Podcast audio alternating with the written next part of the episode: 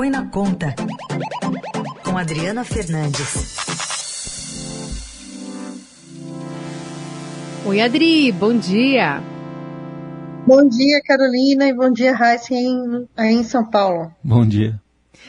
Adri, vamos falar um pouquinho sobre o Refis, o novo Refis, porque aparentemente o projeto está se encaminhando aí por um final e pode atender é, muitas empresas que querem pagar suas dívidas de uma forma facilitada, né?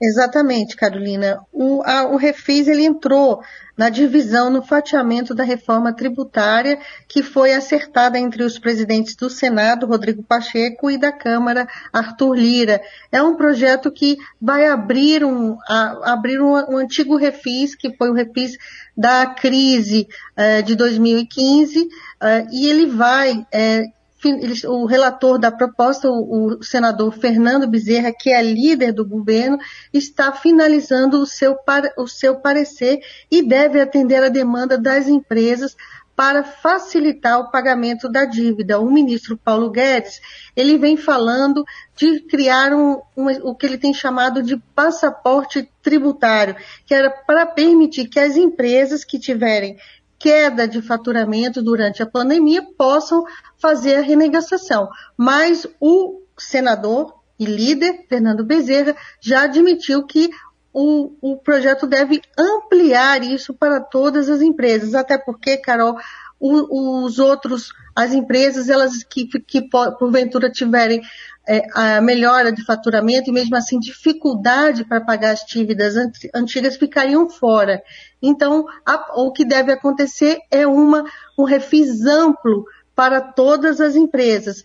Importante lembrar que esse refis ele tem apoio, sobretudo, do presidente do Senado, Rodrigo Pacheco, que é autor do projeto é, que está sendo que vai entrar em votação. A expectativa é que o parecer seja aprovado na próxima semana e nas duas casas até 15 de julho. Agora tem que convencer também o Tribunal de Contas da União para fazer isso, Adri? Isso, Heisen, por quê?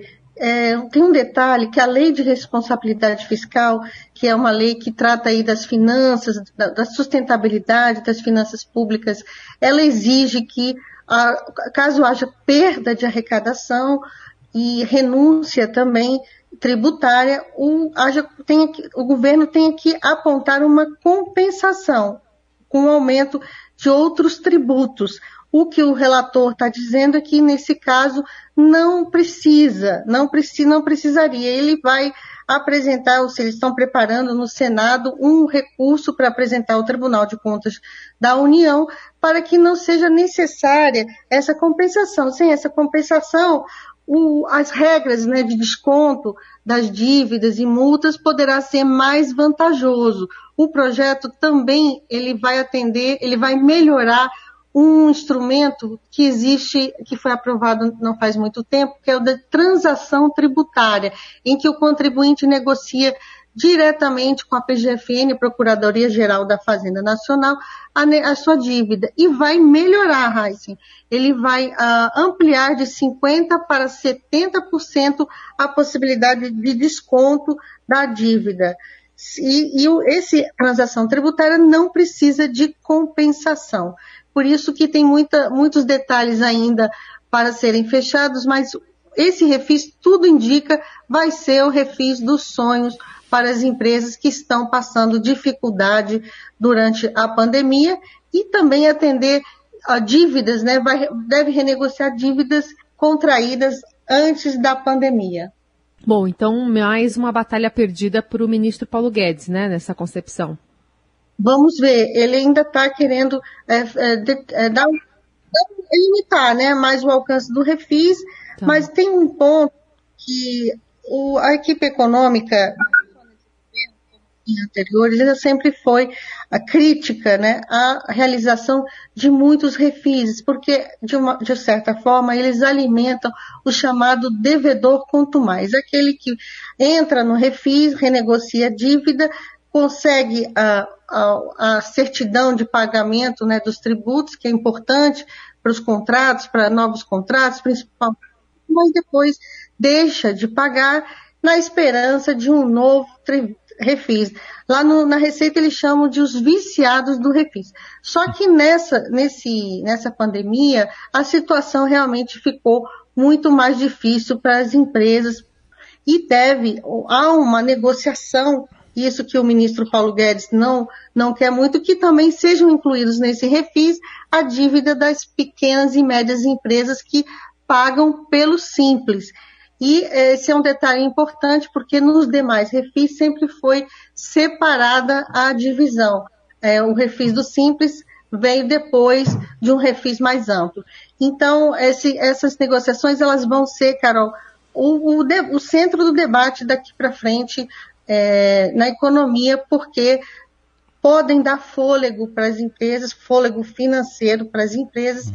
nesse momento de retomada da economia, que está dando sinais aí um pouco melhores do que estava previsto inicialmente. A gente viu semana passada o anúncio do crescimento de 1,2% é, no primeiro trimestre do PIB, né, no primeiro trimestre de 2021. Ô Adri, agora para ter acesso ao refis, né, precisa estar tá vivo. Tem esse detalhe. Precisa estar tá viva. Exatamente.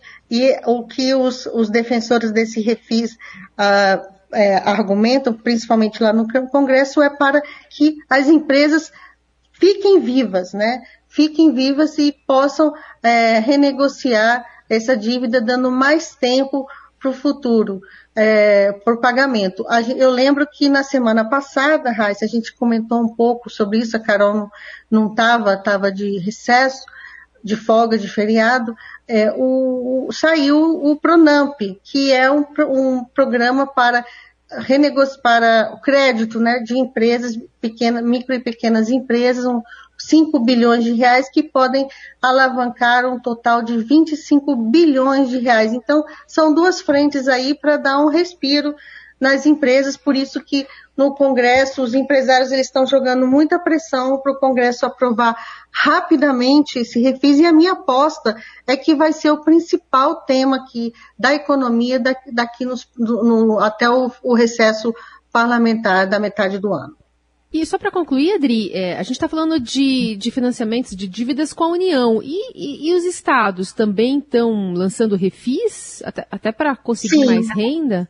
Sim, tem muitos estados que estão é, é, lançando esse refis, dando descontos, aumenta, porque no primeiro momento, isso é importante também lembrar que você colocou aí é, em atenção, é que no primeiro momento, para renegociar, há um pagamento, quem, quem quiser um desconto maior, paga uma parcela maior da dívida no, no, na, no início. Isso reforça também o caixa da, do, dos estados e municípios e também da União. Esse também é um fator que aumenta a arrecadação e dá um alívio também de caixa. E isso deve ser a tendência daqui para frente, estados e municípios e a União fazendo essa renegociação, meio que limpando, zerando o jogo, para que, como o Heisen falou, as empresas permaneçam vivas. O, a questão é delimitar, porque tem muitas empresas que estão, que foram bem na pandemia, né? E essa é a intenção do ministro, é, limitar só aquelas que tiveram queda de faturamento até é, superior a 15% é, entre 2020 e dois, no ano de 2020 em relação a 2019. Mas tem um ponto é, que eu não falei, eu acho que é importante, é, a negociação dessas dívidas não vai ser só as dívidas com o, a, o corte é, para a renegociação vai incluir, segundo o relator, dívidas antigas. Isso também é um ponto que a equipe econômica não gosta muito, porque vai renegociar dívidas que já foram renegociadas no passado, alimentando o que eu falei há pouco, esse, esse essa, o ciclo negativo de, de, de renegociação em cima de renegociação de dívidas passadas e estimulando o, de, o devedor mais. Uhum. Muito bem, Adriana Fernandes abrindo aqui a semana com análise é, da, da economia e volta na quarta-feira a conversar conosco. Adri, obrigada, viu? Até quarta para vocês.